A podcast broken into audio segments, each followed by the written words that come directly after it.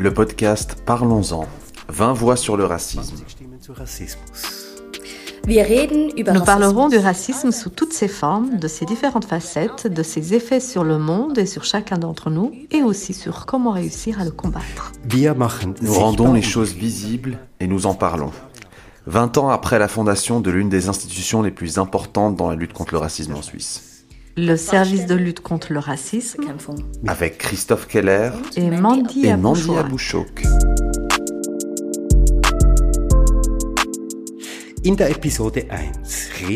Dans l'épisode 1, nous parlons du développement historique du racisme et de l'antiracisme en Suisse. Assis ici avec nous à la table, Michele Galizia. Monique Ekman. Mardoché Kabengele. Mardoché Kabengele. Sie setzen sich seit mehreren Jahren aktivistisch gegen Mardoché Kabengele. Vous militez depuis plusieurs années contre et pour un discours sur le racisme et la discrimination, notamment au Berner Rassismus Stammstich, au WeTalk, etc. Vous avez grandi en Suisse, mais vos deux parents viennent de la République démocratique du Congo. Et comme je l'ai dit, vous êtes impliqué dans de nombreuses institutions différentes. Comment cet engagement s'est-il concrétisé? Wie ist es zu diesem Engagement gekommen?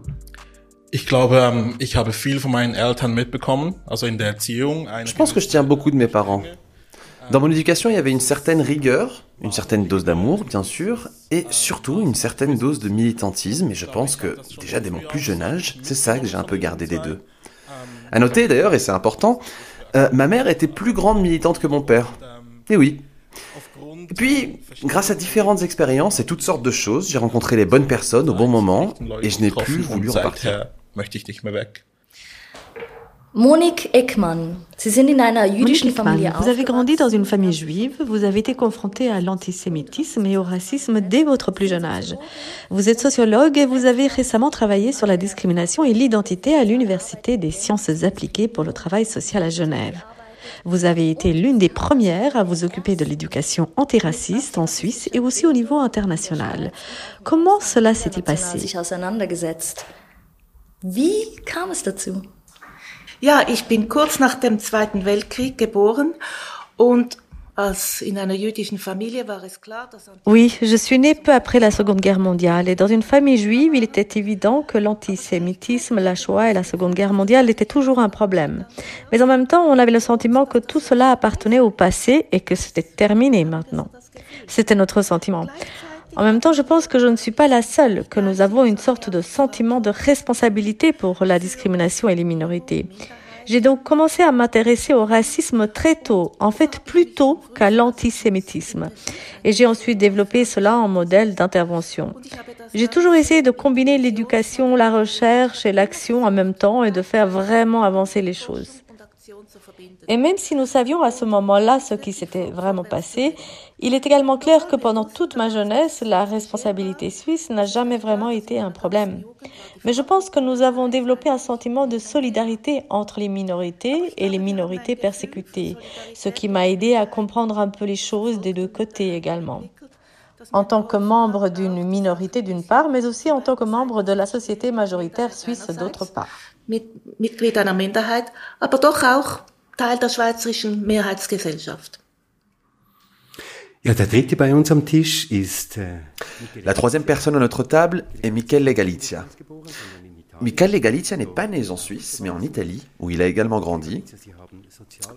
Monsieur Galizia, vous avez étudié l'anthropologie sociale, vous avez travaillé pendant longtemps dans la recherche, la recherche de terrain en Éthiopie et en Indonésie. Puis il y a 20 ans environ, vous avez commencé à construire le service de lutte contre le racisme.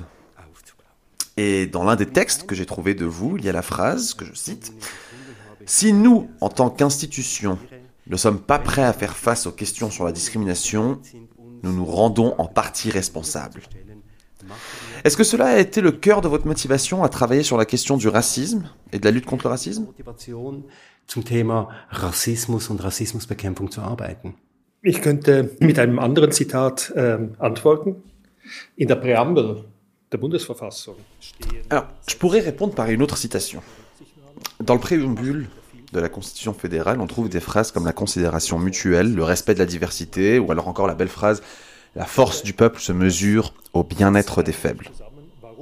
Et Je pense que cela résume bien la raison pour laquelle l'État, une agence d'État, a l'obligation de s'occuper de la discrimination, de se remettre constamment en question, de surveiller, de vérifier s'il n'y a pas de discrimination.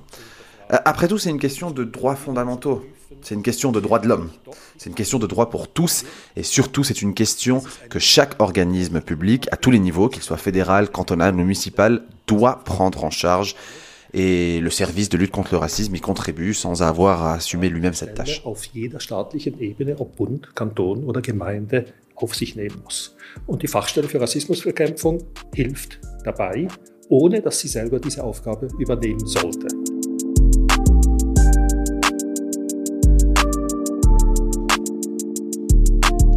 Ja, vielen Dank Oui. nach dieser Merci beaucoup. Après ce tour de table, nous passons maintenant à une première interrogation.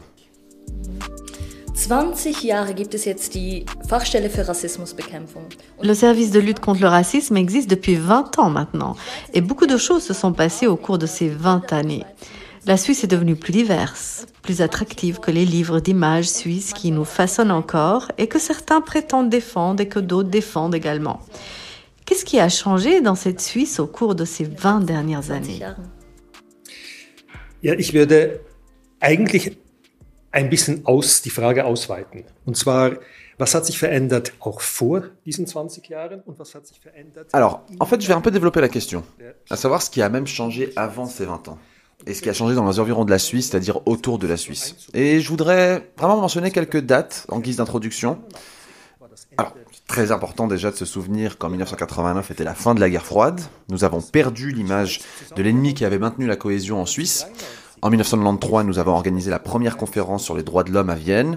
1994 était la fin de l'apartheid, nous l'oublions peut-être. En 2001, il y a eu la conférence mondiale contre le racisme à Durban, dans cette nouvelle Afrique du Sud. Cela donne une énorme impulsion à la lutte contre le racisme.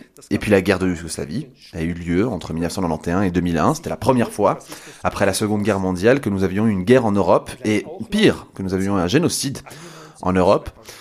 Ce sont donc tous ces éléments qu'il est important de prendre en compte quand on pense à la situation en Suisse en 1995 lors de la création de la Commission fédérale contre le racisme et puis en 2001 lors de la création du service de lutte contre le racisme. À la fin des années 90, nous avons eu ce que l'on appelle le printemps des petits fronts, c'est-à-dire de forts mouvements d'extrême droite avec des meurtres et des attaques contre les centres d'asile. En même temps, nous avons eu la discussion de la Suisse et de la Seconde Guerre mondiale, c'est-à-dire voilà tout le questionnement de l'autoréflexion, euh, qui est malheureusement pas encore terminé, mais l'autoréflexion sur la responsabilité de la Suisse par rapport à la persécution des Juifs avant et pendant la Seconde Guerre mondiale. Et tout cela a conduit au fait que nous avons pu exiger ces institutions sur le plan politique en premier lieu. Et maintenant le dernier point, nous avions une conseillère fédérale, Ruth Dreyfus, qui dirigeait le département et qui a concrétisé cette demande sous une forme institutionnelle, à savoir la Commission contre le racisme et l'unité spécialisée. Donc, nous voyons l'importance du mouvement international, du développement national, de la demande de la société civile et de la politique, mais aussi de la volonté des institutions de répondre et d'aboutir à des solutions concrètes.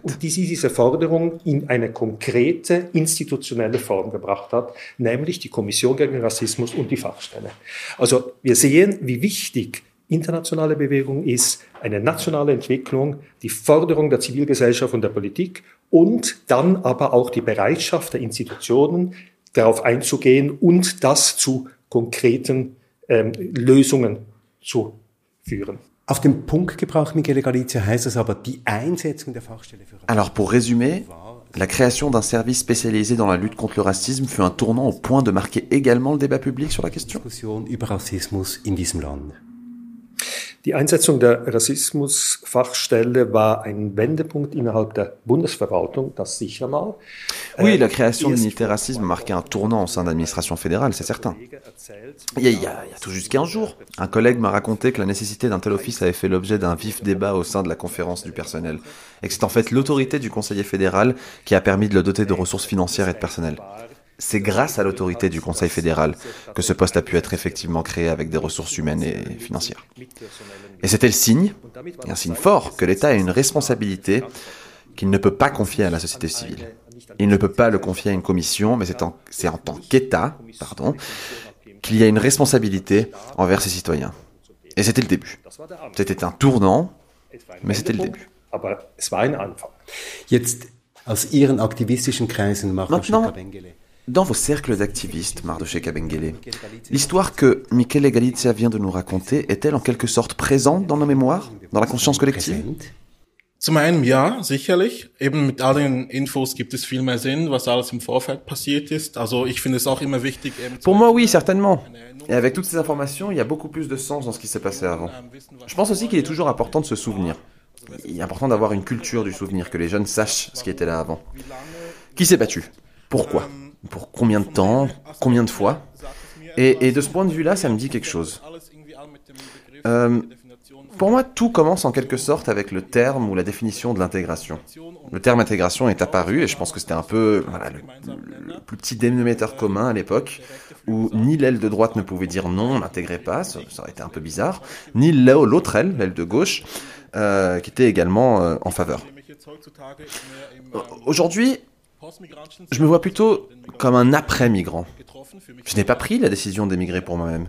Je suis ici, j'y suis depuis aussi longtemps que je me souvienne, et je pense qu'il est important de se souvenir de ce genre de choses.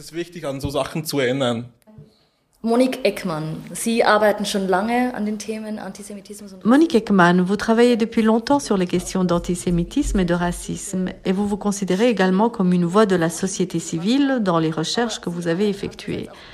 Mais d'un autre côté, vous travaillez aussi étroitement ou depuis longtemps avec le service de lutte contre le racisme. Quelle est votre opinion sur ces institutions? Wenn ich den Blick zurück, zurückdrehe, wenn ich die Zeit zurückdrehe, denke ich, dass am Anfang die Haupt, die wichtigste... Quand je regarde en arrière, quand je regarde dans le temps, je pense qu'au début, le travail le plus important sur la coopération entre la société civile et le service était d'inclure le terme racisme dans le discours. Il n'existait pas du tout, alors qu'aujourd'hui, je crois qu'il est bien introduit dans le discours. Je voudrais illustrer cela par un exemple. Une des premières actions les plus importantes a été lorsque le service de lutte contre le racisme a voulu financer des projets éducatifs. Pour cela, une commission a été mise en place, des projets ont été présentés et nous avons sélectionné des projets. Ce qui était étrange, c'est que la question du racisme n'avait pas été soulevée du tout. Les projets étaient tous des projets interculturels, ils portaient sur les malentendus culturels, les langues, l'intégration. Nous avons toujours dit non, non, le racisme c'est autre chose. Le racisme ne concerne pas uniquement les migrants. Si vous pensez à Yeniche, vous pensez à l'antisémitisme juif. Pourtant, il s'agit de relations de pouvoir, de minorités, etc. Il n'a pas été facile du tout d'établir cela. Il fallait donc d'abord que le mot racisme s'impose. Et je pense que cela s'est produit progressivement. Mais ce n'est jamais gagné. Il s'agit toujours d'un nouveau départ parce que, d'une certaine manière, la conception en Suisse est que le racisme et l'antisémitisme sont un problème de la France, de l'Allemagne, de la Grande-Bretagne, de l'Amérique, mais pas d'ici ou avec nous. Nous n'avons que des conflits. Diese Geschichte noch ein bisschen detaillierter uns anschauen, doch auch noch eine Frage in Bezug auf, wo wir heute stehen, einfach damit das auch mal Alors avant d'entrer dans le détail de cette histoire et apparemment de poser une question par rapport à la situation actuelle, simplement pour que cela soit aussi dit, en effet dans le rapport que le service de lutte contre le racisme publie tous les deux ans, on trouve une liste claire et différenciée des formes de racisme, du nombre d'incidents racistes en Suisse, et ainsi de suite. Maintenant, vous conviendrez avec moi, en suivant également ce que vous avez dit, Monique Ekman, que les discours racistes se sont multipliés au cours de ces 20 dernières années, euh, que les lieux où le racisme a été formulé se sont multipliés aussi. Michele Galizia, vous secouez de la tête? Formuliert wurde, dass sich das vervielfältigt Michele Galizia. Sie schütteln den Kopf. Ja, weil wenn man sich zurückerinnert, 1995 ist die Kommission gegen Rassismus gegründet worden und sie hat sofort... Oui, car si on y repense, c'est en 1995 que la Commission fédérale contre le racisme a été fondée. Et elle a aussitôt produit des publications. Par exemple, un magazine qui paraissait deux fois par an à l'époque. J'ai été autorisé à l'éditer à l'époque et nous avons effectivement travaillé sur toutes les différentes formes de racisme en tête à tête au nom de la Commission. Que ce soit du racisme anti-noir ou de l'antisémitisme, mais toutes ces formes de discrimination que nous traitons maintenant dans les chapitres individuels du rapport du service de lutte contre le racisme étaient déjà présentes à l'époque. Et ce n'est pas une nouvelle invention. Alors ce qui est peut-être un peu différent aujourd'hui, c'est que nous avons des partenaires dans différents domaines. À l'époque, nous n'avions pratiquement aucune organisation qui faisait confiance au racisme anti-noir, nous n'avions pratiquement aucune organisation qui s'occupait de l'anti-islamisme. Nous avions également bah, peut-être deux ou trois organisations parmi euh, les gens du voyage qui étaient vraiment actives. Je pense donc que le développement s'est fait par soutien mutuel, en construisant, en restant dans le discours, en provoquant, en exigeant, en critiquant, en argumentant, tout. Cela a conduit à une perception voilà, plus différenciée de la situation aujourd'hui qu'à l'époque.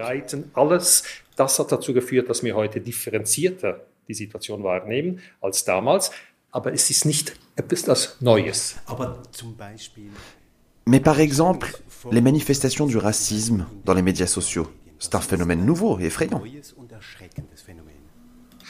Das ist in meinen Augen nicht ein neues Phänomen, nur das Medium ist ein neues. Ich glaube, natürlich Non, ce n'est pas un phénomène nouveau à mes yeux. Seul le support est nouveau. Je pense bien sûr qu'aujourd'hui nous avons des médias électroniques et nous avons Internet, cela fait partie de la réalité sociale, mais nous devons y traiter le racisme de la même manière que dans le monde réel. Mais le racisme n'est pas un nouveau racisme, c'est le même.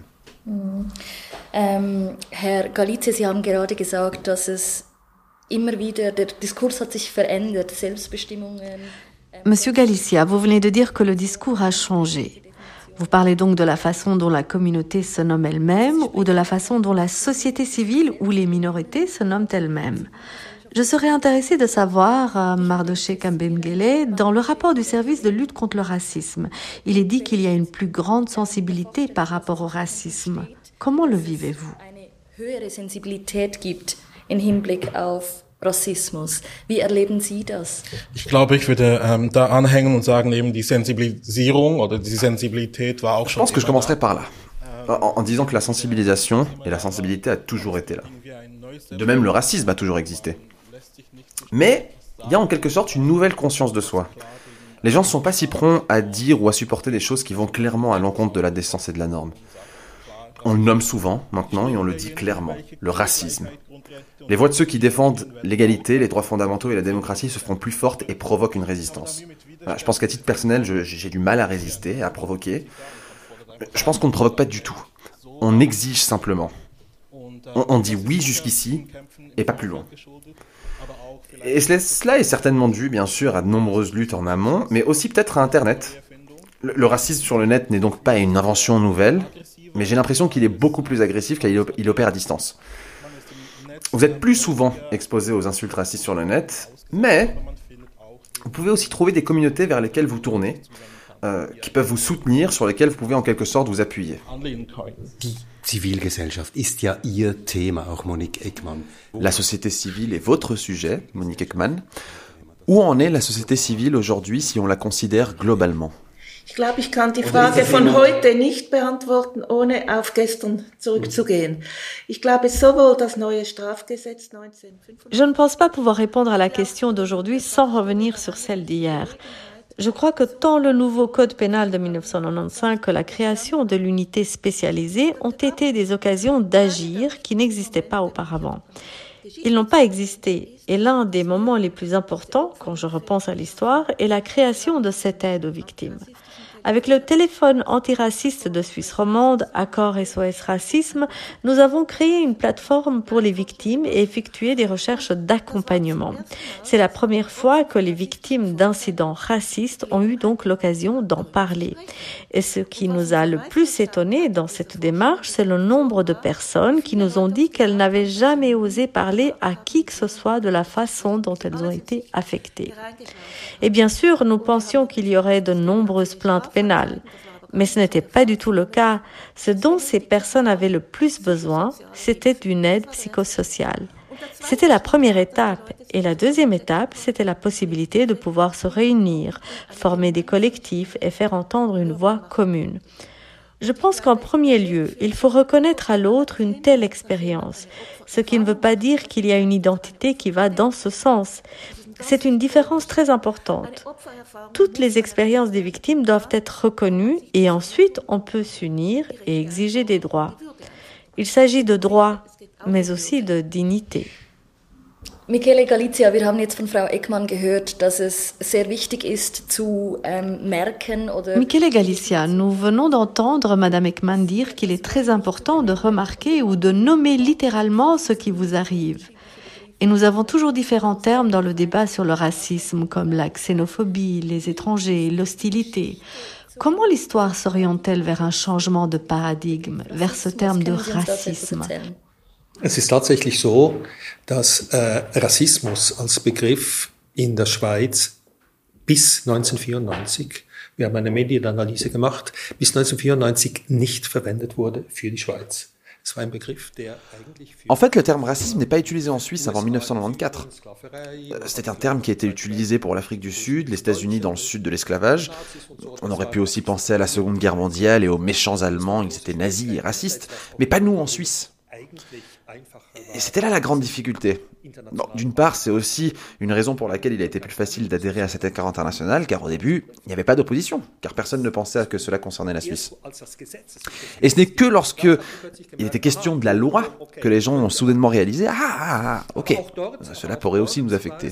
Mais même là, les gens pensaient toujours, oui, pas vraiment, parce que maintenant, il n'y a que des cas très très graves. Et si à l'époque l'UDC s'est également prononcé en faveur de la loi, c'est parce qu'il voulait établir une démarcation claire contre les extrémistes de droite. Et pourtant, cet article 261 bis n'a été accepté que par 54,6% des personnes interrogées. Un magnifique 54,6%. Dans quel autre pays du monde un article contre le racisme a-t-il jamais été adopté par Für Sie ist das eine großartige Génial. Il n'y a pas un seul pays au monde où lors d'un référendum sur le racisme, une société majoritaire qui ne se sent pas raciste adopte un tel article. Je pense que c'est génial. Et nous avons toujours travaillé avec ça. Et à peine 5 ou 6 ans plus tard, la loi antiraciste était approuvée à 64%. Et maintenant, de votre point de vue, Mardoché Kebengele, les 54,6% que Michael Egalitza décrit maintenant comme excellents, vous diriez ça aussi Que c'est génial? Mir kommt einfach die Schwarzenbach-Initiative in den Sinn. Mir macht das ein bisschen Angst. 54 Prozent. Ähm, L'initiative Schwarzenbach me vient à l'esprit. Mais oui, ça me fait un peu peur ce 54,6%. Quand je pense qu'une personne sur deux autour de moi a voté comme ça, effectivement, c'est un peu difficile. Mais je pense que c'est un moment très important que la Suisse l'ait reconnu. Jusqu'en 1994, le mot racisme n'existait pas. Et je pense que c'est une autre façon de se rapprocher du discours si on le nomme clairement. Il y a encore une question qui me brûle les lèvres. Vous parlez, Michele Galicia, d'un changement. Les Suisses ne pensaient pas qu'ils étaient racistes. C'est pourquoi il a été affirmé que quelque chose devait être fait contre le racisme. Et ensuite, il y a eu un haut, nous devons encore y faire face. Eh bien, l'ambiance a un peu changé. Il y a eu un moment où il y a eu une déclaration d'intention de la Suisse de ne pas être raciste. Mais beaucoup de temps a passé avant que le service de lutte contre le racisme ne soit créé. Que s'est-il vraiment passé? Für die Schweiz ist das nicht viel Zeit. In der Schweiz, Schweizer Mühlen malen langsam. Wir kennen das Bomo, dass wenn die Welt untergeht, man am besten in die Schweiz zieht, weil dann dort 20 Jahre später passiert. Äh, also von dem her, was heißt Zeit in Schweiz? Pour la Suisse n'est pas beaucoup de temps. Les moulins suisses broient lentement, comme on dit. Nous connaissons le bon mot selon lequel, lorsque la fin du monde arrive, il vaut mieux déménager en Suisse, car c'est là que ça se passera 20 ans plus tard. Que signifie donc le temps dans un contexte suisse? Je pense que c'est très important de souligner d'une part, euh, la Suisse a rejoint un accord avec une intention internationale. Elle voulait adhérer à un accord qu'elle jugeait important au niveau international, mais moins important pour la Suisse. lors de la discussion de cet accord, au moment de son adoption, il n'était pas possible d'organiser un référendum sur une toute adhésion à un traité international. Ce n'est possible que contre une loi. Un référendum a donc été organisé contre cette loi, et au cours de cette discussion, il est apparu que le hockey pourrait aussi concerner la Suisse. Et c'était ce processus de sensibilisation qui est très important. Puis, à mon avis, dans la Suisse très conservatrice, elle a été acceptée à 54,6%, bien qu'elle ait été dénigrée par, euh, par euh, comment dire, comme une loi muselière. La Suisse l'a acceptée, et puis c'est toujours le cas avec les lois, mais aussi avec les institutions étatiques. Le travail commence réellement. Et ce travail a conduit au fait que le sujet a d'abord été délégué avec commission, dans le sens de laisser les faire et critiquer-les comme ça. La commission était très active, ce qui a étonné tout le monde, et il s'agissait ensuite de construire petit à petit une coopération entre les institutions étatiques, y compris au niveau cantonal que communal, mais aussi au niveau de la société civile. Et cela prend du temps. Schritt für Schritt die Zusammenarbeit zwischen staatlichen Institutionen auch kantonaler und kommunaler Ebene, aber auch mit der Zivilgesellschaft aufzubauen. Und das braucht Zeit. Und diese Zivilgesellschaft, das nimmt mich jetzt Wunder. Et cette société civile, je me demande maintenant, Monique Ekman, comment a-t-elle été sensibilisée dans une certaine mesure par tous ces changements institutionnels Comment s'est-elle réorganisée autour de ces institutions Aber wie hat sie sich auch neu um diese Institutionen herum organisiert? Ob sie sich neu um, äh, organisiert hat, bin ich nicht so sicher, aber dass sie sensibilisiert wurde, denke ich doch. Das Bewusstsein ist gewachsen.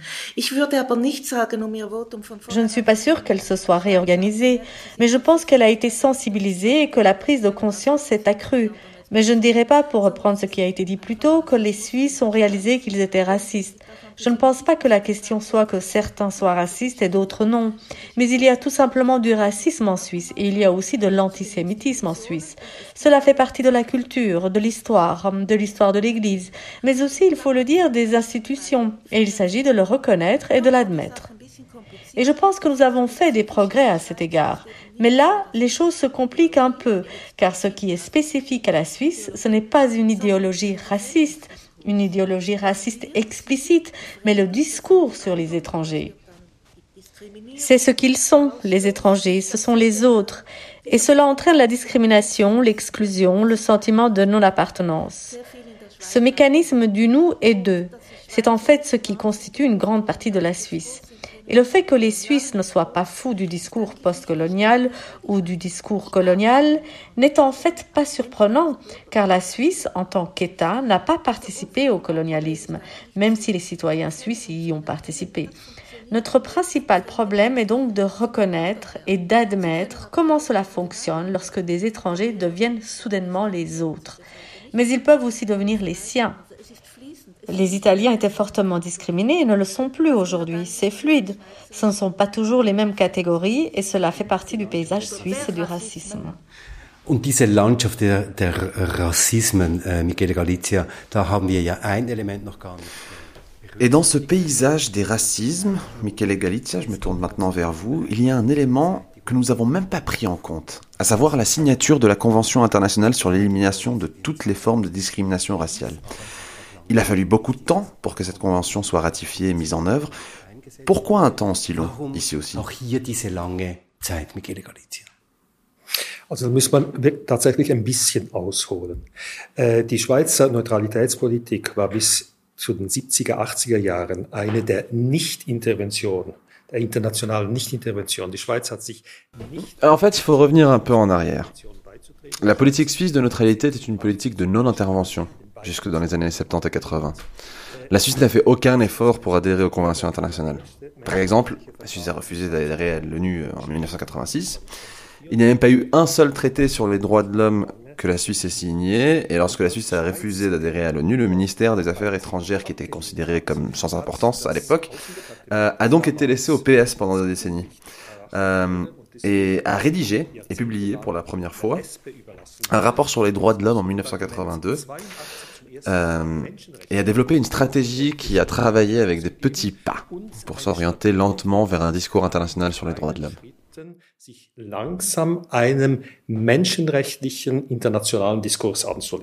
Et ce, dans un pays qui s'est explicitement engagé en faveur des droits de l'homme et des valeurs humanitaires. Nur zu den humanitären Menschenrechten, aber nicht zu den neuen Menschenrechtsinstrumenten, nicht, die natürlich viel verbindlicher sind als jene Menschenrechte, die sich allein auf Krieg, Folter Uniquement etc. sur les beziehen. droits de l'homme humanitaires, et pas sur les instruments des droits de l'homme, qui sont bien sûr beaucoup plus contraignants que les droits de l'homme, qui ne concernent que la guerre, la torture, etc. Euh, et maintenant, il faut voir. À cette époque, ils ont essayé de signer des contrats individuels en utilisant une tactique de hum, salami, si vous voulez, et on réfléchit aux contrats les moins sensibles. La Convention des droits de la femme? Hmm, Beaucoup trop délicat, ils ne voulaient pas s'y engager. La Convention sur le génocide? Non, beaucoup trop délicat. L'Office fédéral a même explicitement refusé d'adhérer. La Convention contre le racisme était encore une question à l'époque qui n'affectait pas la Suisse. Et c'est pourquoi il était possible d'y adhérer en croyant qu'il n'y avait pas d'opposition en Suisse.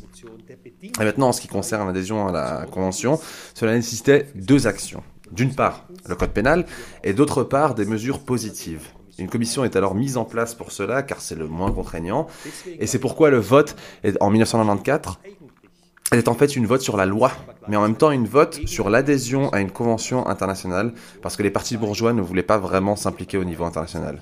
C'est une évolution qui n'a commencé que lentement dans les années 90. Auf internationaler Ebene im Menschenrechtsbereich. Das war eine Entwicklung, die erst dann langsam begann in den 90er und in 2000er Jahren.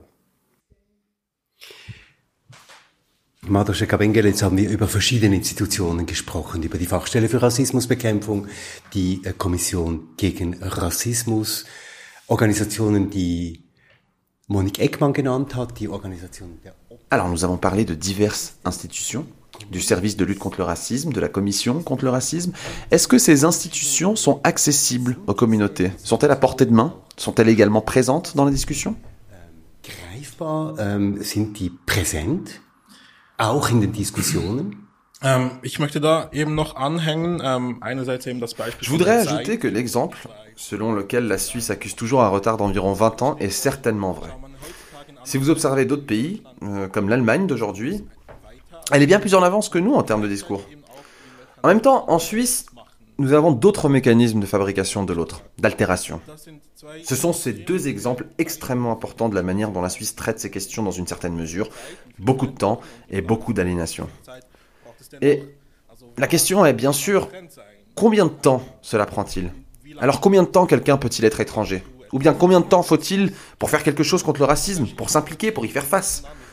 Parce que cela affecte l'ensemble de la société, pas seulement les individus. Et oui, beaucoup de temps a passé. Et quand on rattache le tout au suffrage féminin, qui n'a été introduit en Appenzell par exemple qu'en 1990, quand on considère l'adhésion tardive à la Convention sur l'élimination de toutes les formes de racisme et de discrimination, puis l'introduction tardive du racisme, en 2018, l'expansion avec euh, l'inclusion de l'orientation sexuelle, on peut se mettre à la place d'une femme en Appenzell qui est noire et lesbienne. Combien de temps aurait-elle attendu, elle, dans sa vie? Les choses avancent, oui, c'est vrai, n'est pas éternel. Und, ähm, ja, wie viel Zeit vor ihrem Leben hat sie jetzt gewartet? Es geht vorwärts, aber ähm, Zeit ist nicht ewig. Und da spüre ich auch eine Je sens une certaine impatience, une certaine colère. Zorn nicht. Also es gibt, ähm, ich glaube, Zorn nicht. Ich glaube, etwas, was viele Menschen verbindet, die eben aktiv sind, also sei es jetzt im Aktivismus Je ne oder eben auch colère. beruflich, ist, ähm, Je crois que quelque chose qui relie beaucoup de gens qui sont actifs dans l'activisme ou aussi professionnellement, c'est que vous sortiez des sentiers battus et que vous comprenez les mécanismes. Et ce sont pas vraiment les gens qui sont le problème, mais certains de ces mécanismes. Cela est toujours lié à l'opposition. C'est beaucoup, beaucoup de stratégies et avec la fabrication des autres, beaucoup d'eau coule sous les ponts et le jeu continue encore et encore. Et je voudrais simplement que le Conseil fédéral fasse une déclaration claire, par exemple. Une déclaration claire et alors beaucoup de choses tomberont. Donc maintenant, par exemple, dans le discours sur l'antiziganisme, ou l'antisémitisme, ou le racisme anti-noir, si le Conseil fédéral se levait et disait Hé, regardez, nous, le peuple, nous l'avons dans le préambule. Il a déjà été mentionné aujourd'hui, nous l'avons dedans, et nous ne vivons pas par elle. Et ça serait important. Je pense qu'un très grand nombre de discours, on peut l'espérer, seraient résolus. Und das wäre wichtig. Ich glaube, ganz viele, ganz viele Diskussionen würden sich hoffentlich auflösen. Der Punkt wäre, Il s'agirait donc d'une reconnaissance. Völlig einverstanden, Anerkennung ist wichtig, aber ich möchte darauf hinweisen, der Bundesrat hat diese Aussagen schon mehrmals gemacht. Auf politischer Ebene ist das un Tout à fait d'accord. La reconnaissance est importante, mais je tiens quand même à, souligner que le Conseil fédéral a fait ces déclarations à plusieurs reprises. Au niveau politique, elle n'est pas remise en question. Le problème que nous avons est d'introduire le niveau politique dans la vie quotidienne des institutions. Et c'est un travail éreintant qui prend énormément de temps. Et vraiment, ça prend du temps jusqu'à ce que nous changions les comportements au sein de l'institution. Euh, c'est pas comme si ces institutions, la grande majorité des gens, refusaient le combat contre le racisme, mais ils ne savent pas comment y faire face. Ils ont peur de ce terme. Lorsque nous utilisons le terme de racisme, pardon, euh, les gens reculent. Ensuite, Nous avons commencé à parler de discrimination, aujourd'hui c'est plus ou moins reconnu, mais il y a dix ans ça non plus c'était pas possible. Nous avons eu le mot discrimination pour la première fois dans la loi sur les étrangers en 2014. Le mot discrimination n'existait pas auparavant. Il s'agit donc d'un processus dans lequel l'institution reconnaît peu à peu le problème et réalise qu'elle peut et doit changer quelque chose dans son comportement afin de réduire le racisme. Malheureusement, il ne suffit pas que le Conseil fédéral fasse une déclaration. Es ist leider nicht getan, wenn der Bundesrat allein eine Aussage macht. Aber ich glaube eben, das ist noch das Zwischenspiel. Eben, jetzt sind wir ähm, auf verschiedenen Ebenen unterwegs. Mais- Also ich denke, ähm, Je pense que nous sommes maintenant à des niveaux différents. Je pense qu'il n'a effectivement pas fini avec cela, mais le Conseil fédéral, avec tout l'amour et le respect que je lui dois, fait beaucoup, mais j'ai aussi le sentiment que dans de nombreux autres domaines, s'il faisait front de manière aussi large, il y aurait un effet signal. Eh, nous sommes vraiment maintenant sur le terrain, tout comme ils sont sur le terrain dans d'autres domaines. Et je crois aussi que la société est plus large que les structures qui prévalent. Je le sais de par ma réalité, là où j'ai grandi. Il y a une volonté extrême parmi les gens. Il y a des voix qui ont des niveaux qu'il faut combattre, et ce sont des voix fortes et des voix structurelles. Et je comprends parfaitement ce que tu dis. Il faut en quelque sorte faire du salami avec la discrimination et la diversité, mais le problème est le racisme. Je pense que nous sommes tous d'accord sur ce point. Diversity, aber das Problem ist der Rassismus und ich glaube, wir sind da alle einer Meinung. Ja, Marosche Kabengele, Sie sagen, die Communities haben schon auch ähm, einiges an Effort geleistet, um Vous dites que les communautés ont déjà fait des efforts pour faire avancer les discours là-bas. Le fait que le racisme soit également perçu dans la société actuelle est en partie dû aux communautés. Monique Ekman, comment évaluez-vous cela? Quelle est la part des institutions? Quelle est la part des acteurs de la société civile? Also erstens brauche ich das Wort Communities nicht gern. Ähm, ich denke in eher das, Tout d'abord, je n'aime pas utiliser le mot communauté. Je pense plutôt en termes de minorité et de majorité. Les minorités ne sont pas nécessairement unies entre elles. Je pense que la lutte contre le racisme n'est pas possible sans la coopération des majorités et des minorités. Les minorités doivent se manifester, elles doivent avoir confiance en elles, elles doivent être capables d'analyser leur situation et de réclamer leurs droits et leur dignité. C'est très important. Elles doivent aussi être capables d'exercer un peu d'autocritique, car il y a aussi la concurrence des victimes, il y a aussi d'autres difficultés. Cette interaction est absolument indispensable. Je dirais que ce n'est pas possible sans les minorités. Mais les minorités ne peuvent à elles seules mener la lutte contre le racisme et l'antisémitisme. Il faut donc les deux. Minderheiten, aber die Minderheiten allein können den Kampf gegen Rassismen und Antisemitismen nicht führen. Also es braucht beides. Es serait donc nécessaire. Es braucht institutionellen Schutz, aber die, mei- sehr viele Initiativen Une protection institutionnelle est nécessaire, mais de nombreuses initiatives dépendent des personnes. Si par exemple vous êtes dans une institution et que l'on vous traite bien, ce n'est pas pour autant que ce soit ancré institutionnellement de manière permanente. Et c'est déjà l'un des problèmes. Et je voudrais aborder la question suivante. Le racisme est tabou, mais le mot antisémitisme est encore plus tabou. Nous ne sommes pas des nazis, disent les gens. Et il est très difficile de faire reconnaître que l'antisémitisme existe aussi en Suisse, et pas seulement parmi les antisémites, mais que l'antisémitisme existe comme un phénomène culturel, c'est-à-dire structurel. Eingewoben in diese Entrelacé dans cette société, diriez-vous? Dans la culture, dans les institutions, dans l'histoire, elle est transmise par des images, par des contes de fées, par des récits, par des théories du complot, etc. Les deux, racisme et antisémitisme, font, pour ainsi dire, partie de ce qui est raconté à maintes reprises, et cela se retrouve dans les images sans que les gens en soient nécessairement conscients. Beaucoup de racisme, beaucoup d'antisémitisme, je pense, ne sont pas intentionnels. Mais cela aussi doit être combattu. C'est pourquoi c'est aussi une question d'éducation. Une attitude simplement accusatrice qui dit vous êtes tous antisémites, c'est une impasse, je pense.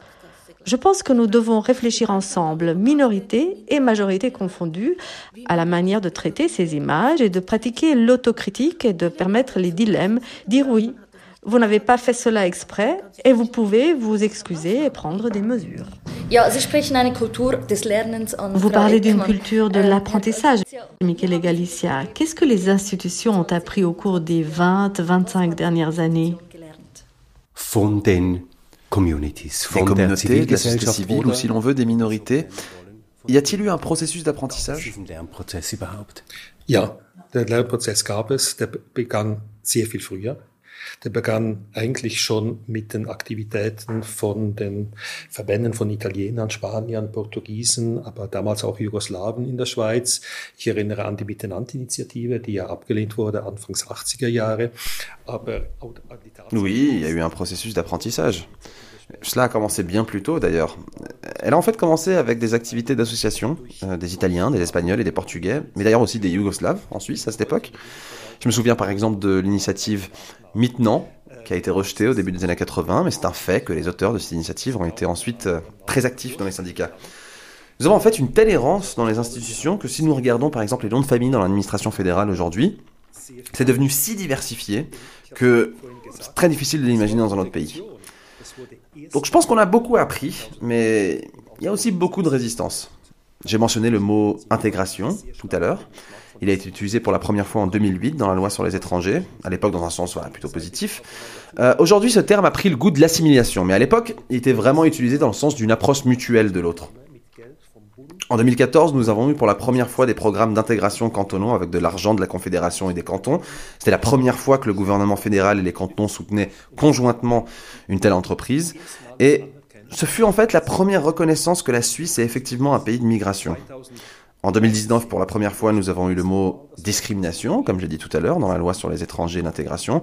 Et je crois que ces processus ne sont pas possibles sans un dialogue constant avec la société civile et avec les communautés, euh, avec les minorités aussi et les représentants des personnes qui demandent à juste titre la reconnaissance et une vie digne en Suisse.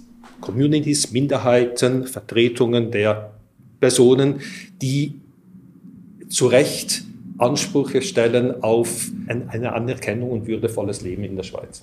Ja, ich bin mit dir einverstanden, dass die Schweiz eine Oui, je suis d'accord avec vous pour dire que la Suisse a du mal à se positionner comme un pays d'immigration. Mais en même temps, je m'oppose à ce que le racisme et l'antisémitisme soient décrits comme une question d'intégration. En particulier dans le cas de l'antisémitisme ou du racisme à l'encontre des personnes de couleur qui sont suisses. Il devient clair qu'il ne s'agit pas du tout d'intégration, mais de dénigrement, de discrimination, de discours de haine, voire de violence.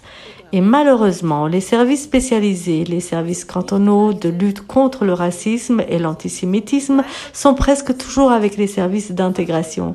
Et c'est en fait une erreur institutionnelle à mon avis. Nous ne savons pas par où commencer. Ähm, stellen. Und das ist eigentlich ein institutioneller Irrtum, meiner Ansicht nach. Wir wissen nur nicht, wo sie sonst ansetzen. Vous acquiescez, Mardochek Mengele? Extrem. Also ähm, ich nicke euch beiden zu. Also einerseits eben, dass ähm, der Begriff Integration damals ähm, sehr positiv gemeint war. Eben Integration ist ja, man ist eins und es gibt in dem eins irgendwie verschiedene Sektoren oder Bubbles. Oui, je fais donc un clin d'œil à, à vous deux. D'une part, je suis d'accord pour dire que le terme intégration avait une signification très positive à l'époque. L'intégration est effectivement, on est ensemble et on appartient tous à cet ensemble, même si on est dans des bulles différentes. Mais si on élargit le terme, l'intégration est en fait un terme très fort et approprié. Et au fil des années, il a peut-être un peu perdu de son style et de son charme. Puis il est donc passé du côté sombre. Mais je pense que l'idée de base est très forte. Et d'un autre côté, même parler d'argent pour les projets, se rapprocher les uns des autres, tout le discours serait comme être là aujourd'hui sans reconnaître le racisme comme un problème et reconnaître l'intégration comme un point de vue important. Pour revenir à la question, je pense aussi que toutes les communautés qui sont en Suisse euh, commencent petit à petit à se faire entendre. Je pense que c'est très bien. Par exemple, la communauté sri-lankaise est méga importante, la minorité juive aussi. Puis il existe également différents courants je parlerai pas seulement de communauté ici, mais du coup aussi de courant. Par exemple, de nos jours, il est également important, dans le sens du militantisme, de veiller à sa santé mentale, euh, son intégrité physique aussi. Et puis il y a des questions climatiques, ainsi que des droits d'asile. Il, y, a tellement de courants en ce moment, et je pense que nous avons tous un point de vue très cool. Um, es gibt Klima kommt dazu, Asylrecht, also es gibt so viele Strömungen momentan. Ich glaube, wir sind alle an einem sehr coolen Punkt. Ich bin mit beiden Worten völlig einverstanden. Ähm, das Wichtige für mich als Vertreter einer Institution ist aber das, wir machen Realpolitik. Und Realpolitik heißt nun mal auch. Je suis totalement d'accord avec ces deux opinions. Mais ce qui est important pour moi en tant que représentant d'une institution, c'est que nous faisons de la réelle politique. Et la réelle politique signifie examiner les choses. Où puis-je euh, avoir des majorités politiques? Où puis-je obtenir de l'argent? Et si nous avons une politique d'intégration qui était révolutionnaire dans le domaine à l'époque et que nous pouvons placer la discrimination comme un problème dans ce domaine pour la première fois, c'est grâce au travail dans les cantons. Les bureaux d'intégration et nous avons appris énormément. Et puis, les bureaux d'intégration dans les villes cantonales ont été extrêmement importants pour soutenir, soutenir euh, les, les, les, communautés, les minorités, les projets. Et je voudrais souligner qu'en tant qu'institution, nous devons être réalistes. Nous avons besoin de la critique de l'extérieur pour ajuster les choses encore et encore, évidemment, mais nous avons également besoin d'une reconnaissance bienveillante, d'un soutien pour ce que nous essayons de faire. Car ce n'est pas de cette manière que nous pourrons nous approcher lentement d'une société qui est migrante, où la migration est simplement une réalité et où la diversité aussi. Und was heißt das jetzt für die Zukunft, wenn ich die Frage hier noch in die Runde werfen kann? Das Wort ist jetzt schon mehrfach gefallen. Et qu'est-ce que cela signifie pour l'avenir, si je peux lancer la question ici? Le mot est déjà apparu plusieurs fois maintenant, la protection contre la discrimination. Une question qui occupe aussi constamment d'autres institutions, oui, qui, qui occupe aussi fortement la société civile. Cela signifie-t-il, lorsque je vous écoute ici, que tout ce que nous discutons maintenant devrait être développé, doit être développé, dans le sens d'une protection globale contre la discrimination? Für mich sind zwei andere Herausforderungen wichtig. Darf ich sie jetzt sagen? Unbedingt. Gut, ja. Die eine Herausforderung ist, dass ich Pour moi, deux autres défis sont importants, si je peux me permettre d'en parler ici. Le défi est que je pense qu'effectivement, aussi à cause du mouvement Black Lives Matter, que dans les cercles qui se considèrent comme antiracistes, une grande attention est accordée à l'apparence du racisme et spécifiquement au racisme anti-noir. Mais l'antisémitisme aujourd'hui ne serait en fait pas remarqué ou même parfois nié. Et dans d'autres cercles, c'est l'inverse il y a toujours de l'antisémitisme, du racisme et d'autres formes de racisme. Et c'est vraiment un défi aujourd'hui. Il est absolument nécessaire de penser ces formes de racisme et d'antisémitisme ensemble, de réfléchir ensemble, de reconnaître et d'admettre à la fois les similitudes et les différences. Et l'autre défi, qui est vraiment important pour moi ces dernières années, c'est que depuis la conférence de Durban, la scène raciste a également éclaté. Il y a une compétition entre les victimes. Les différentes organisations et les différentes minorités ne travaillent pas assez ensemble. Elles essayent à nouveau, heureusement. Et je pense que si vous comparez aux LGBTQ, ils sont très unis, ils sont très bien, très très bien organisés. Il n'y a plus euh, d'organisations fêtières communes antiracistes, antisémites. Elles n'existent plus. Elles existaient avant la conférence de Durban. Et je pense vraiment que c'est très important qu'il existe de nouvelles alliances, que nous travaillions ensemble et que nous agissions ensemble. Travailler ensemble, c'est ça. Et puis, il est beaucoup plus facile de soulever des préoccupations auprès des autorités. En d'autres termes, on ne peut pas se baser uniquement sur les minorités, mais on ne peut pas non plus fonctionner sans les minorités. Mardoché Kabengele, vous êtes un activiste. Votre expertise consiste à créer des liens. Comment trouver des majorités pour les minorités Nein, ähm, das ist eine gesellschaftliche Frage, die ich ähm, vielleicht in meiner kleinen Bubble ähm, gerne mal besprechen werde. Ähm, ich möchte mich ähm, Ihrem Votum auch Alors c'est une question de société dont j'aimerais discuter dans la petite bulle aujourd'hui. Euh, je voudrais donc également me joindre à votre opinion après cela. Donc je pense aussi euh, que l'un des grands défis des prochaines années serait de relier les luttes et de les voir dans un contexte plus large. C'est-à-dire que nous, la Suisse, avons le comment dire le super pouvoir de nous limiter à nous-mêmes. Mais tant de choses se conjuguent sur le plan économique, écologique, euh, qui se relient en plus au problème de migration qui a toujours été là. Et je pense que nous devons vraiment nous rassembler maintenant. Parce qu'à un moment donné, nous serons suffisamment divisés pour ne plus pouvoir fonctionner ensemble en tant que société. C'est passé tellement de choses. Et je pense qu'il y a aussi beaucoup de jeunes et de gens qui sont intéressés par les luttes de l'initiative Mitnander ou par la reprise de toutes les luttes. Il y a donc tellement de connaissances qui, qui, sont, qui étaient réellement là concernant les syndicats, les associations, l'aide, les structures, et je pense que nous devons maintenant faire entrer le passé dans le présent afin de pouvoir avancer ensemble. Vers jetzt muss man irgendwie die Vergangenheit in die Gegenwart holen, damit man zusammen in die Zukunft kann. Selbstverständlich. Es ist ganz wichtig, dass wir die Erfahrungen, die wir gemacht haben, ich bin ein alter Mann und muss natürlich auch betonen, dass die Erfahrungen, die wir gemacht haben, dass es eigentlich schade wäre, wenn wir diese Erfahrungen Bien sûr. Il est très important que nous rassemblions les expériences que nous avons faites. Je suis un vieil homme, maintenant. Et je dois, bien sûr, souligner les expériences que j'ai eues et qui serait dommage de ne pas pouvoir les transmettre, des expériences qui pourraient servir de base à un travail futur. Alors, ce qui est important ici, c'est que vous voyez aussi que les discours changent. Quand j'étais jeune, le discours était de gauche, celui de la lutte des classes. Aujourd'hui, ce n'est plus un discours. Aujourd'hui, le racisme est un discours qui est très important. Il est posé dans un certain cadre, mais il est très possible qu'à l'avenir, il change à nouveau. Et c'est pourquoi il est si important pour moi que nous mettions l'accent sur les droits fondamentaux, les aspects liés aux droits de l'homme. Parce qu'en fait, c'est le terrain commun que nous devrions avoir en tant que minorité et majorité. Et c'est sur ce terrain commun que nous devrions développer les différents rôles, et, c'est-à-dire euh, comment développer une société encore et encore dans laquelle tous ont des droits et tous peuvent vivre dans la dignité. Eine Gesellschaft immer wieder weiterentwickelt, in der alle Rechte haben und alle in Würde leben können.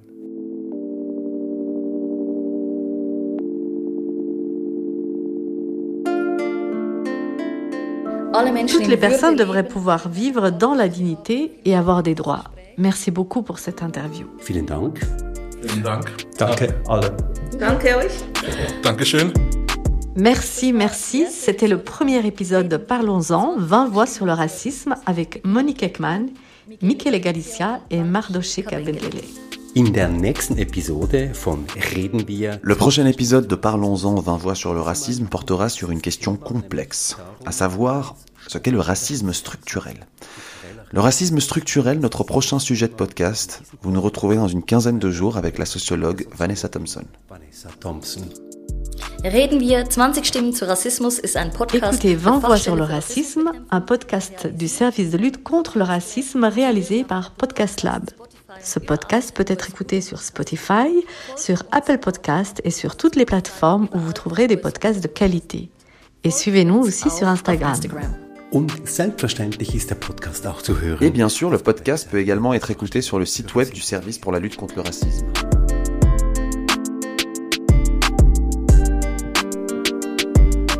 La version française vous a été transmise par les voix de Ziad Elmaï et Viosa Gervala.